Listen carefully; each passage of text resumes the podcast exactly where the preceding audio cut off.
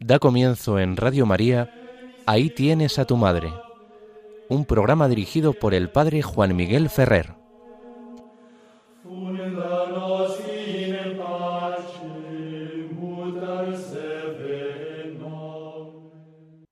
Un saludo muy cordial a todos vosotros, queridos amigos oyentes de Radio María. Como nos han anunciado, comenzamos el programa Ahí tienes a tu madre. Os habla Juan Miguel Ferrer. Intentamos con este programa ofrecer una aproximación y un conocimiento de nuestra Madre querida, la Virgen María, desde una perspectiva teológica. Esto no tiene que asustar a nadie, no quiere decir que vayamos a pretender aquí dar lecciones eh, de universidad teológica y que eh, intentemos pues que esto sea difícil de comprender para quien no tenga estudios ya de teología o de filosofía. No, los contenidos sí quieren ser rigurosos y teológicos. Sí queremos tener presente el método teológico, acudir a las fuentes de la divina revelación, a la Sagrada Escritura, a los padres de la Iglesia, al magisterio, a los santos, a los teólogos, a la fe del pueblo de Dios. Pero eh, lo intentamos luego esto expresar y traducir en categorías sencillas, en formas de expresión que sin perder rigor teológico sí que sean fáciles de comprender para quien no está habituado a un lenguaje propiamente científico teológico. En nuestra primera parte, al comenzar el programa, siempre solemos mirar si ha habido alguna fiesta de la Virgen María que nos pueda dar luz desde el comienzo del programa. Pero hoy no vamos a fijarnos en ninguna fiesta de la Virgen María, sino que vamos a recordar la fiesta que celebrábamos con toda la Iglesia ayer, sábado, día 19 de marzo, la solemnidad de San José. Y es que ¿quién más vinculado a la Virgen María que su esposo? Junto a Jesús, José es el íntimo de la Virgen María. Y si la vinculación entre madre e hijo es excepcional, pues María le ha dado carne al Verbo eterno de Dios, lo ha nutrido en sus pechos, ha estado vinculado con un amor maternal hacia Jesucristo a lo largo de toda su vida, con José ha mantenido una verdadera relación de amor esponsal, aunque respetándose mutuamente en la castidad y observando esa virginidad por el reino de los cielos dentro de este excepcional matrimonio. Pero el nivel de confidencialidad, el nivel de afecto y ternura sincera entre María y José no se puede poner en duda. Y José no entra en este hogar de María y de Cristo de una manera espúrea. Es maravilloso poder contemplar cómo Dios toma de la mano a este varón justo y le hace aceptar a María como esposa y al hijo que hay en el seno virginal de María como hijo. José recibe este encargo por parte de Dios y lo cumple. Recibe en su casa a María como esposa, a Jesús como hijo. Y trata a María como su esposa y trata a Jesús como a su hijo. José va a entrar de la mano de Dios en el misterio de la Madre Virgen y del Verbo de Dios hecho hombre, el que en la unidad de la persona divina aúna las naturalezas divina y humana de manera armoniosa y perfecta, sin mezcla, sin separación, en esa unidad de la persona divina. Y José, no con elementos teóricos, sino desde la experiencia vital de cada día, conoce esta verdad profunda de Cristo como conoce la verdad profunda de María, la Virgen Madre. La que es verdaderamente Madre y la que es verdadera y perpetua Virgen. Y José, que desde un principio parece quedar claro en el Evangelio de Lucas, había aceptado por amor al reino de los cielos y por una fuerte conciencia escatológica de la llegada del Mesías como algo inminente, había aceptado convivir con María en virginidad, prosigue ese compromiso una vez que sabe que su esposa va a ser ni más ni menos que la madre precisamente de ese Mesías. Todo apunta a que si José en algún momento piensa en repudiar a María, no es tanto porque dude de lo que María le ha contado, porque dude de la verdadera virginidad de María, sino porque se siente indigno de entrar en ese misterio de la llegada del Mesías Dios al mundo. Piensa que eso está muy por encima de sus posibilidades. Un poco lo que le sucede a Pedro después de ser testigo en su barca de la primera pesca milagrosa, cuando llegados de nuevo a la orilla, se echa a los pies de Jesús y le dice, Apártate de mí que soy un pecador.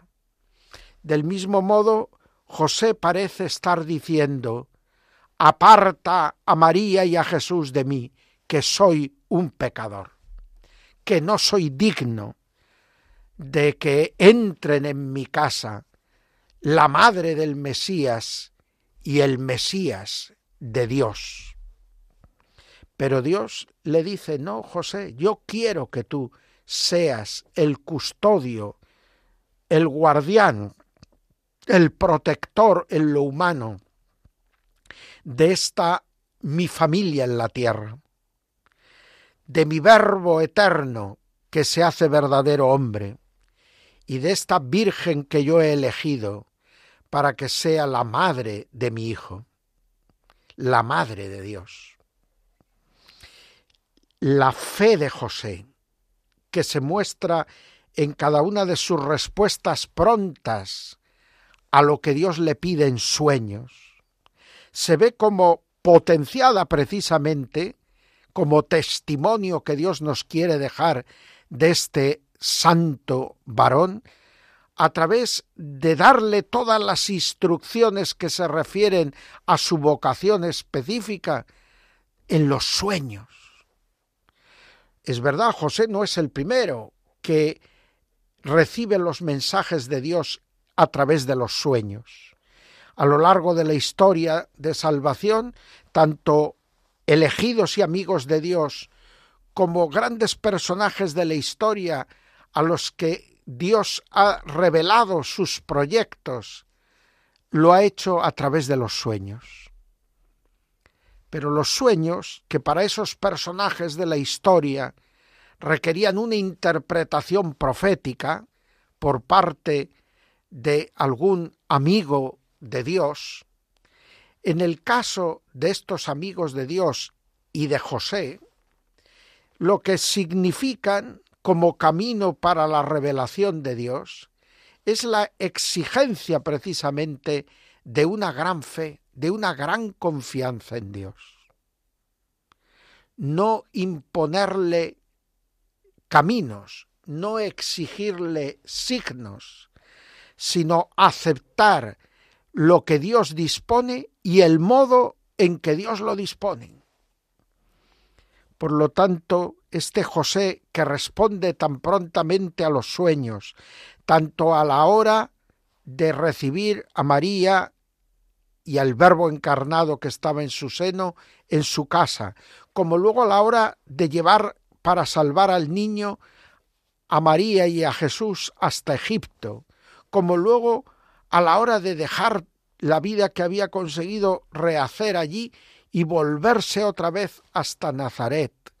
En todas esas andanzas de José, en las que responde con tanta prontitud a Dios, está mostrando su radical y grandiosa, su maravillosa fe. Pero luego José aparece también como el hombre laborioso, el trabajador. Era conocido por su oficio, era el artesano, el carpintero, es decir, el hombre que ayudaba en todo lo que se refería a la construcción, tanto para la primera construcción como para las reparaciones y arreglos en las casas. Y era conocido porque seguramente ese conocimiento brotaba de una buena labor, de un entregarse responsablemente al trabajo, de hacer su trabajo de corazón. Y José va así mostrándose como un hombre sólido, iba a ser el modelo de varón para la humanidad de Cristo. Y este José está adornado de todas las virtudes que son necesarias para un cabeza de familia en aquella época y en aquellas circunstancias culturales e históricas, pero además una amplia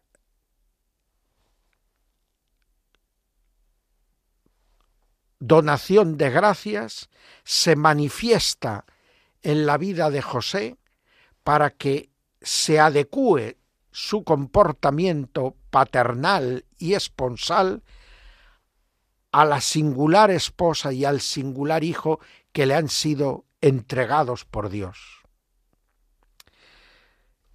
Esto es lo que hace que en la antigüedad en los primeros siglos, cuando empiezan a desarrollarse las primeras formas de culto que no se refieren directamente a los mártires, allá en Oriente en la época de San Antonio Abad, cuando han cesado las persecuciones, aparece un primer culto a San José que se da precisamente en Egipto, la tierra que él visitó y donde desarrolló también durante unos años su actividad profesional para ganar el sustento de su familia de manera decorosa, y resulta que allí se le empieza a dar culto a José, se le considera santo y se le considera particularmente asociado al misterio de la redención. Después de María, la persona que con Juan el Bautista vive más de cerca el misterio de Cristo, el misterio de la redención del género humano. Lo que ocurre es que muy pronto estalla la herejía arriana.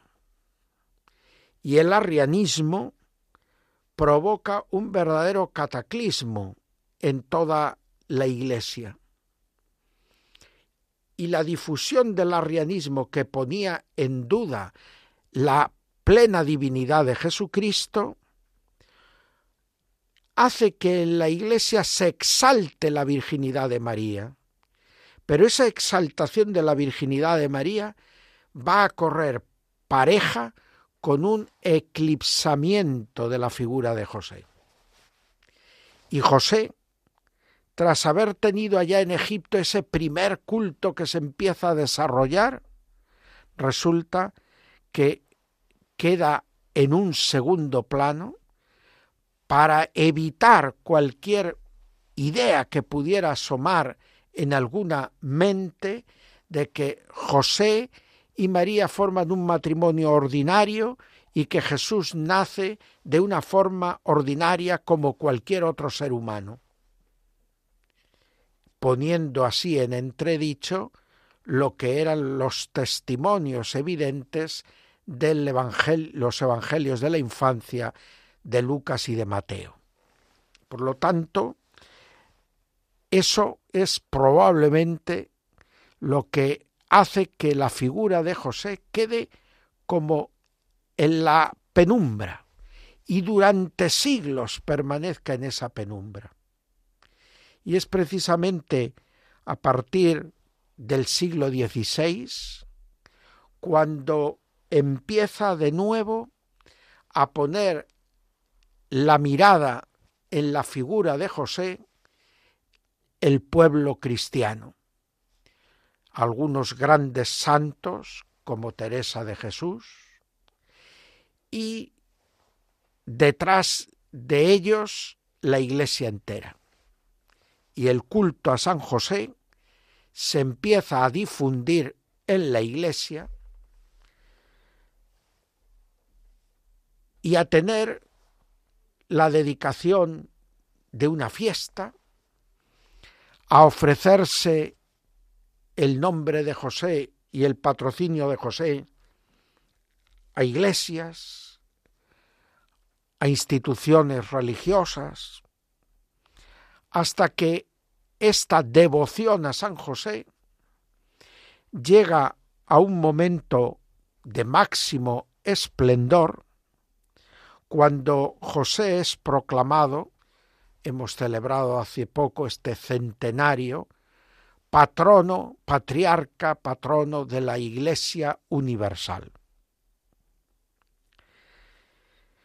José recientemente ha visto su nombre introducido justo en la época del Concilio Vaticano II por el Papa San Juan XXIII en el canon romano, junto a la Virgen María, y ya bajo el pontificado del Papa Francisco, algo que estaba preparado ya por deseo del Papa Benedicto XVI, que era la introducción del nombre de José en todas las plegarias eucarísticas del misal romano. La teología que ayuda a comprender esta vinculación de José al misterio de la salvación, al misterio de Cristo, que es lo que justifica la entrada del nombre de José en ese lugar dentro de la plegaria eucarística, estaba expuesta de manera bellísima en la encíclica de San Juan Pablo II, Redentoris custos. Si María es la madre del Redentor, José es el custodio del Redentor. Y del mismo modo que la Redentoris Mater, San Juan Pablo II expone de manera magistral el, el papel de la Virgen María en el misterio de la salvación, apuntando los desarrollos que podrá tener el dogma mariano en el futuro, el mismo pontífice, en Redentoris Custos, está poniendo el fundamento teológico para esa presencia que ya tenía José en el canon romano y que inexplicablemente no se había extendido en el momento en que se introducen las nuevas plegarias eucarísticas en el misal romano tras la reforma del Concilio Vaticano II y que se va a hacer ahora en el comienzo del pontificado de el Papa Francisco, un comienzo de pontificado que además se estrena con la misa de apertura del pontificado precisamente en el día y la solemnidad de San José. El año dedicado a San José por parte del Papa Francisco ha servido también con sus múltiples intervenciones y con el texto magisterial que nos ofreció sobre San José para comprender mejor hasta qué punto la Iglesia no puede dejar la devoción a San José como una cuestión opcional. Como en el caso de María, aunque en cada figura con la proporción requerida, José es introducido por Dios en el proyecto, en el plan de la salvación, íntimamente ligado al misterio de Cristo. Es verdad, María es la que puede decirse madre de Dios siendo una mujer. De José no podemos decir que es el Padre de Dios, pero sí podemos decir que es el custodio del Redentor y el esposo de la bienaventurada Virgen María. Y por esas dos cualidades, esos dos títulos, José no puede ser extraño ni a la obra de su Hijo, Jesucristo, su Hijo adoptivo, ni puede tampoco ser extraño a la suerte de cada uno de los fieles que creen en Jesucristo.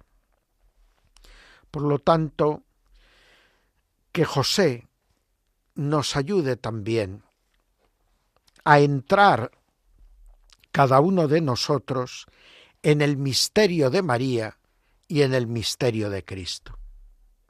Las actitudes de la vida de José, esas breves pero rotundas pinceladas que los evangelios nos dan sobre la figura de José, esa virtud de la fe, esa entrega total a los proyectos de Dios, ese despojamiento de sí mismo, hacen que José sea para nosotros un modelo admirable de relación con María y de relación con Cristo que lleva a la plenitud de la santidad cristiana. Pues ahora vamos a elevar nuestra oración por la intercesión de la Virgen y de San José a Dios nuestro Padre. Vamos a pedir por la santidad de todo el pueblo cristiano en este tiempo de cuaresma que estamos viviendo y vamos a pedir también para que tengamos muchos y santos sacerdotes, es decir, por las vocaciones sacerdotales. Muchas diócesis de España celebran hoy el Día del Seminario. Pues mientras escuchamos el canto que proclama la santidad de Dios, recordando las palabras de Cristo, sed perfectos como vuestro Padre Celestial es perfecto, pidamos por la santidad del pueblo de los redimidos, pidamos por la santidad de las vocaciones y de los sacerdotes.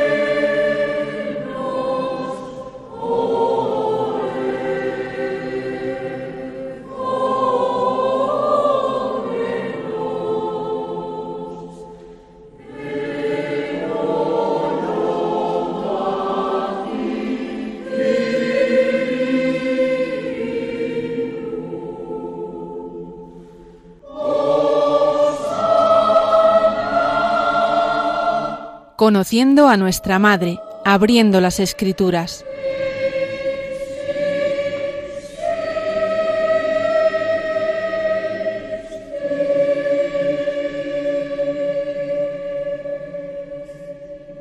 Pues como nos han indicado, seguimos en el programa Ahí tienes a tu madre en las ondas de Radio María. Les habla Juan Miguel Ferrer y entramos en el apartado que titulamos Conociendo a nuestra madre. Y dentro de este apartado, su primera parte, que es la que estamos desarrollando en los programas que llevamos desde que iniciamos esta andadura dentro de la programación de Radio María que es abriendo las escrituras, conocer a María en las sagradas escrituras. Y hoy traigo dos pasajes del Evangelio según San Lucas que eh, corresponden muy bien con lo que es la presencia de María según el espíritu de la liturgia en este tiempo de cuaresma en el que nos encontramos. El primer texto está en el capítulo octavo del Evangelio según San Lucas y se trata de un episodio que también encontramos en el Evangelio de San Mateo capítulo 12 y en el Evangelio de San Marcos capítulo tercero. Eh, lo titulan normalmente las Biblias La Madre y los Hermanos de Jesús. Leemos cómo presenta este hecho el evangelista San Lucas. Dice, se presentaron para verle su madre y sus hermanos, y no podían llegar hasta él por causa de la gente. Le dieron pues este recado, tu madre y tus hermanos están fuera y quieren verte. Él les dijo, mi madre y mis hermanos son los que oyen la palabra de Dios y la practican. Pues bien, ¿qué significa esto? Lo primero que siempre llama la atención de este pasaje es el hecho de que se nos hable de hermanos de Jesús. Hubo un tiempo hasta San Jerónimo, en que entre los padres de la Iglesia predominó la opinión de que estos eran verdaderamente hermanos de Jesús, pero dado que era indiscutible para los padres la virginidad perpetua de María, se trataba, según ellos, de hijos de un matrimonio anterior de José. Así hacían de José un viudo que había tenido hijos en un matrimonio anterior al que contrajo con la Virgen María, y estos hermanos de Jesús serían los hijos de José. Pero San Jerónimo, cuando se establece en Tierra Santa, empieza a indagar y ve que hay varias cosas que la tradición que se tenía en amplios sectores como cierta sobre la figura de José había cosas que no cuadraban. Y lo que no le cuadraba a San Jerónimo de las antiguas tradiciones era que presentaban a, Jesús, a José como mucho más mayor que María, incluso un venerable anciano, y que le hacían viudo. Y viudo con hijos. Porque nada se dice de esto en los evangelios de la infancia de Cristo. Eso es lo que le lleva a Jerónimo a tratar de indagar más sobre esta cuestión. ¿Y en qué ámbito indaga José, eh, San Jerónimo? pues San Jerónimo indaga en el ámbito de la cultura judía y de las usanzas del pueblo de Israel. Usanzas que algunas perduraban cuando Jerónimo vivió y visitó y se afincó durante años al lado de Belén.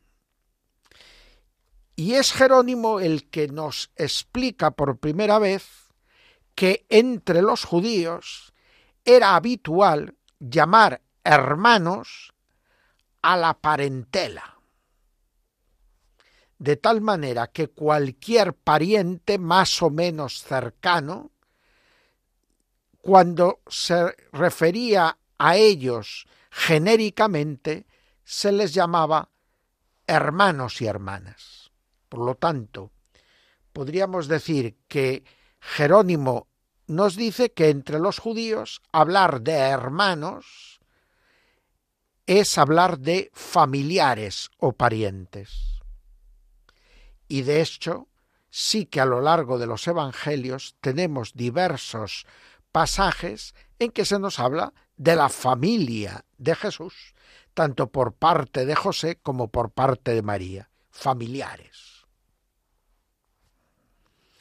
Además, esto parece más apropiado ante la impresión que produce este pasaje de San Lucas capítulo 8 de que se trataba de un grupo amplio de gente, el que viene con María en búsqueda de Jesús.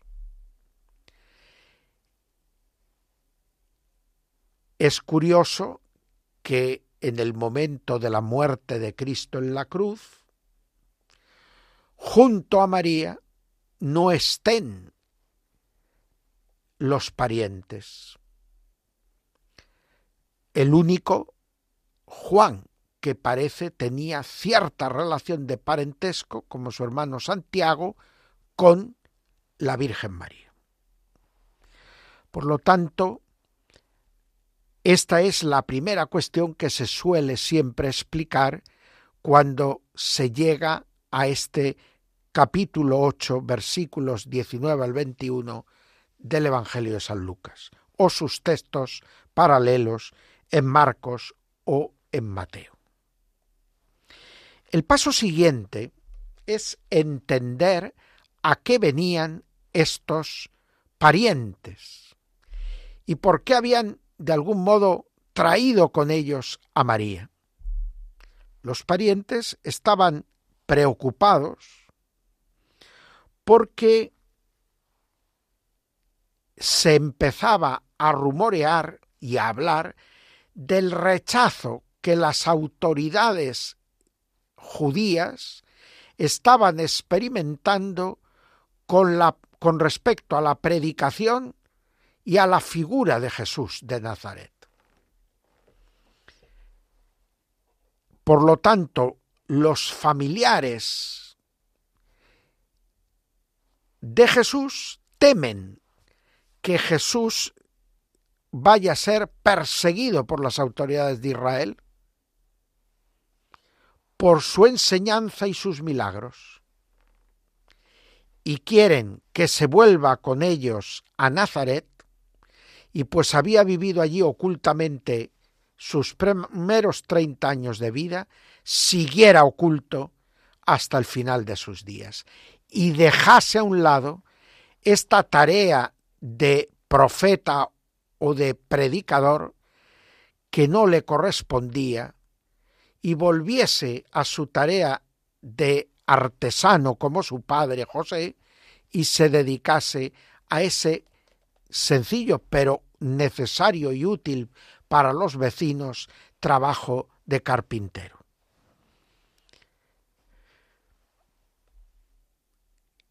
El tercer nivel de este texto breve es el que se refiere ya directamente a la Virgen María. Es verdad que el primer asunto que hemos tratado, el de quiénes son estos hijos, hermanos de Jesús, atañe directamente a la virginidad perpetua de María. Pero ya hemos visto que a pesar de rezar de esta manera el texto evangélico desde sus orígenes, en el siglo I, evidentemente la Iglesia posteriormente nunca había puesto en duda la perpetua virginidad de María. Por lo tanto, nunca le habían atribuido a María estos hijos. Nunca habían atribuido estos hijos a una relación carnal entre María y José. Pero más allá, el protestantismo quiso ver en este episodio un rechazo por parte de Jesús hacia su madre María. De alguna manera, el, la exégesis protestante de primera hora asociaba a María y a estos parientes con una incomprensión de la misión de Jesucristo. Es más, casi con un rechazo de la misión de Jesucristo. Perdón. Por lo tanto, vendría a decir el protestantismo, no le demos tanto realce a la figura de María, pues ella incomprendía a Jesús, desconocía los proyectos de Jesús y no los aceptaba plenamente, y por eso Jesús aquí tiene de algún modo que dejar en mal lugar a su madre y anteponer a su madre y a esos parientes la figura de los discípulos. En el caso de San Lucas, mi madre y mis hermanos son los que oyen la palabra de Dios y la practican. En el caso de San Marcos, con una pregunta retórica, ¿quién es mi madre y mis hermanos?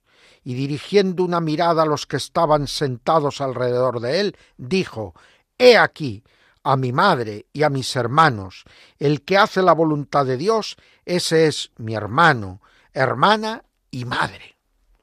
Por lo tanto, ¿es cierta esta lectura antimariana que hace el protestantismo, al menos el de primeras generaciones de estos textos? Pues la Iglesia Católica nunca ha aceptado esta interpretación. Porque Jesús, en este Evangelio de Lucas, que por eso hemos tomado el texto de Lucas, en este mismo Evangelio de Lucas, es el que ha dejado claro en el capítulo primero, presentando la anunciación del nacimiento de Jesús a María,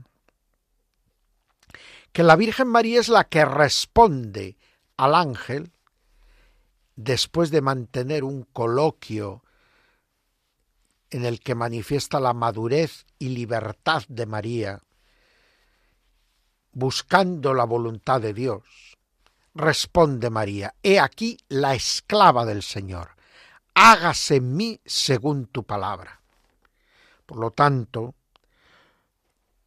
el texto de Lucas 8, diciendo, Mi madre y mis hermanos son los que oyen la palabra de Dios y la practican, no es antimariano.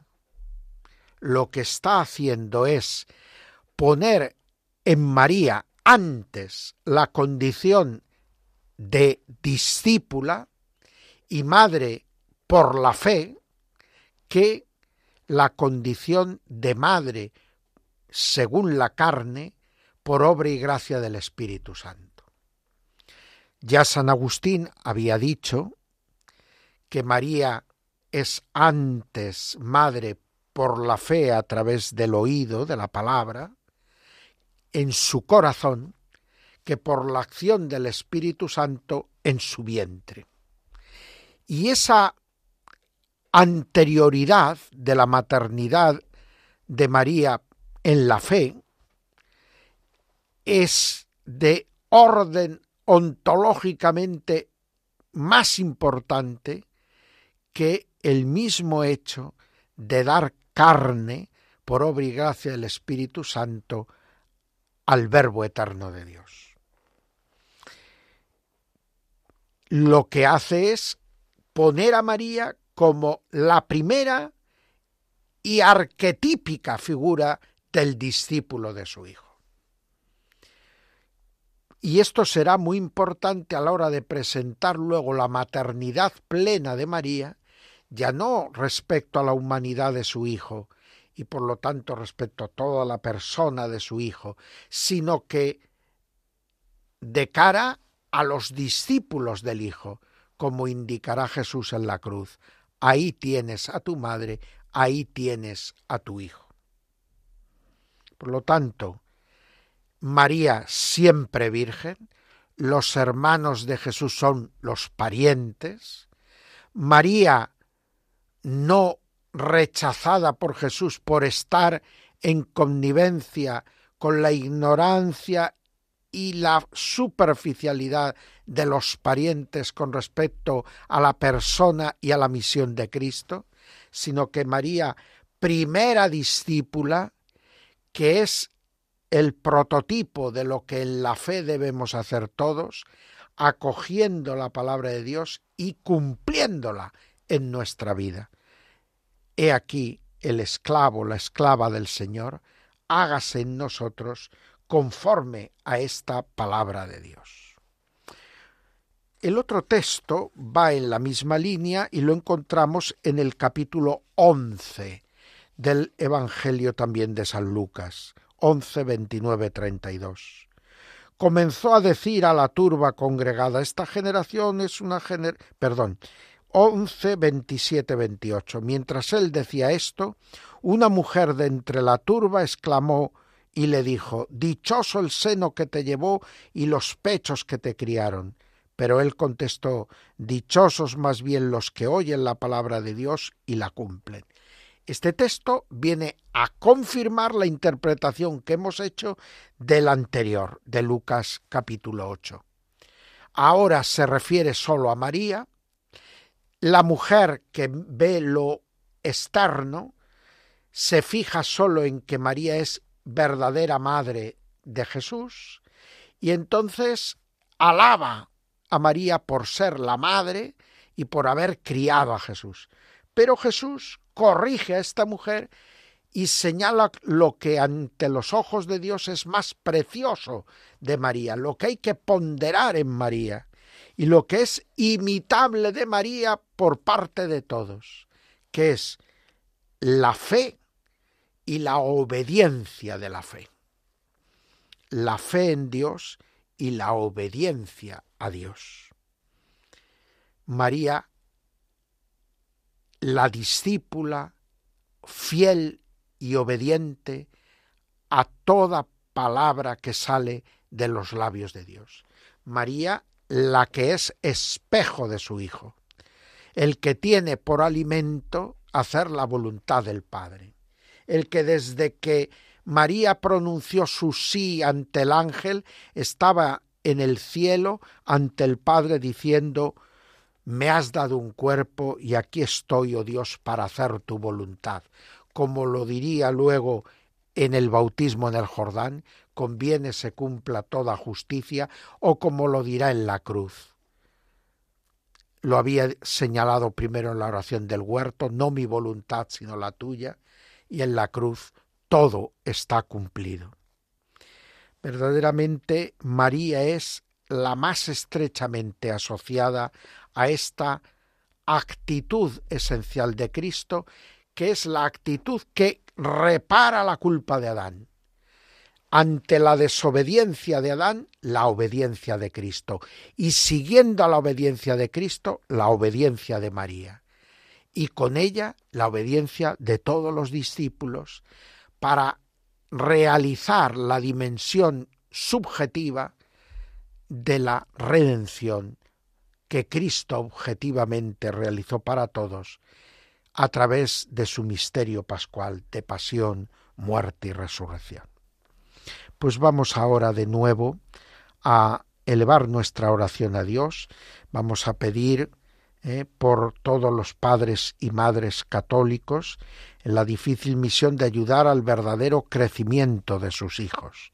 Y con ellos vamos a pedir también por los maestros, por los profesores, por los sacerdotes, por los catequistas, por todos los que tienen que participar en esta tarea de engendrar a Cristo en el corazón de los niños y de los jóvenes.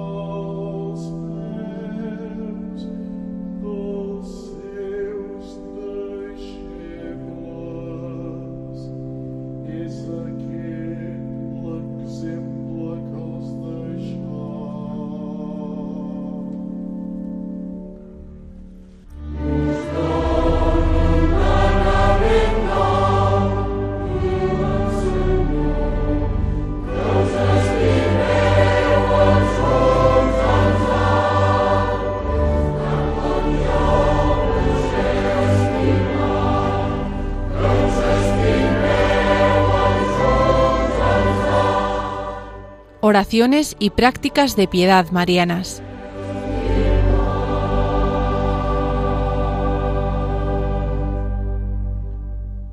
Estamos ya llegando al final de nuestro programa.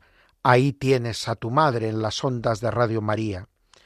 Os ha estado acompañando a lo largo de esta última hora de programación desde las cinco de la tarde Juan Miguel Ferrer. Y tendríamos ahora que recordar alguna oración y práctica de piedad mariana. Y yo quería traer hoy a colación una forma de devoción mariana que empieza a fraguarse en el siglo XI en los ambientes del monacato cisterciense, pero que recibe un impulso muy fuerte en el siglo XIII entre los servitas, que le dan forma tal y como nos ha llegado hasta nosotros. Luego estará también alentada esta devoción por Santa Brígida de Suecia en el siglo XIV y por grandes santos marianos como San Alfonso María de Ligorio. Me refiero a la práctica de los siete dolores de la Virgen María, recordando la profecía de Simeón, la huida de Egipto, la pérdida y hallazgo de Jesús en el templo, el encuentro con Jesús en la vía dolorosa, la crucifixión, el descendimiento de Cristo y su colocación de nuevo en el regazo de María, pero esta vez muerto, y la sepultura de Jesús. El provecho que se sigue de la contemplación con María de estos misterios, el aprender de María las actitudes para acompañar a Cristo en estos misterios y la luz que se sigue para descubrir cómo estos misterios actúan en la vida concreta y en situaciones paralelas de la vida de cada uno de nosotros los seres humanos.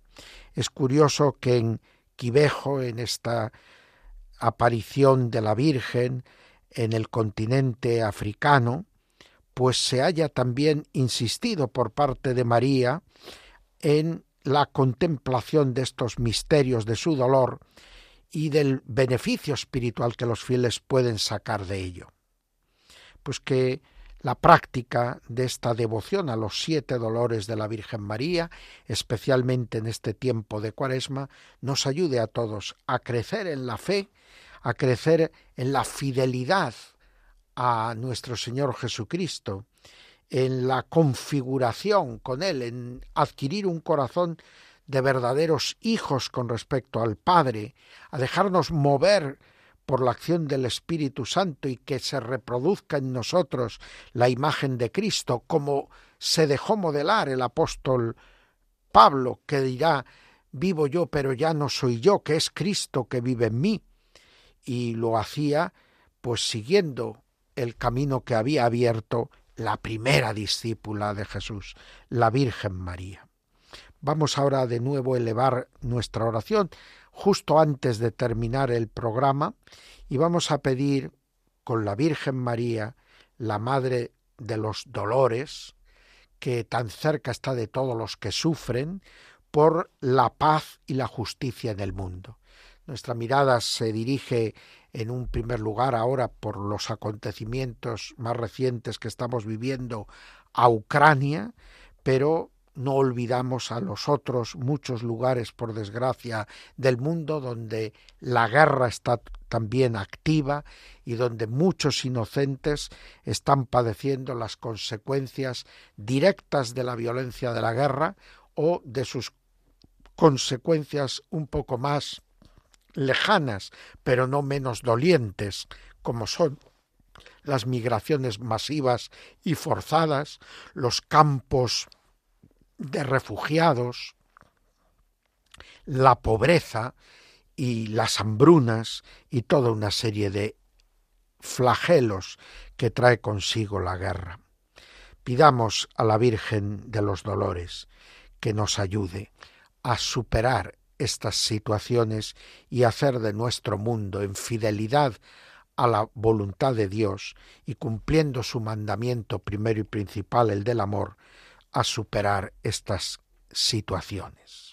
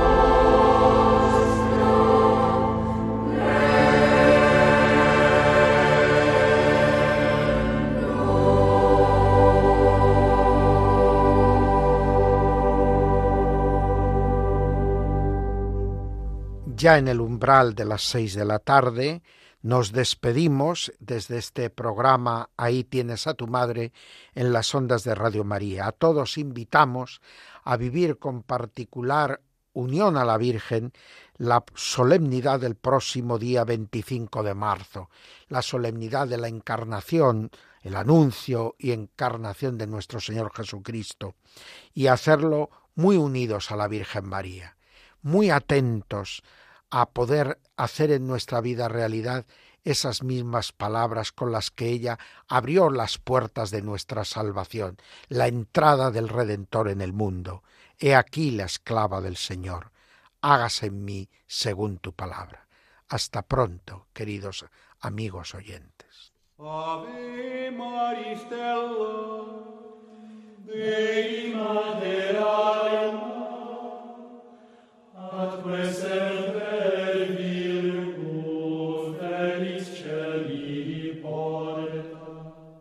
Acaban de escuchar Ahí tienes a tu madre, un programa dirigido por el padre Juan Miguel Ferrer.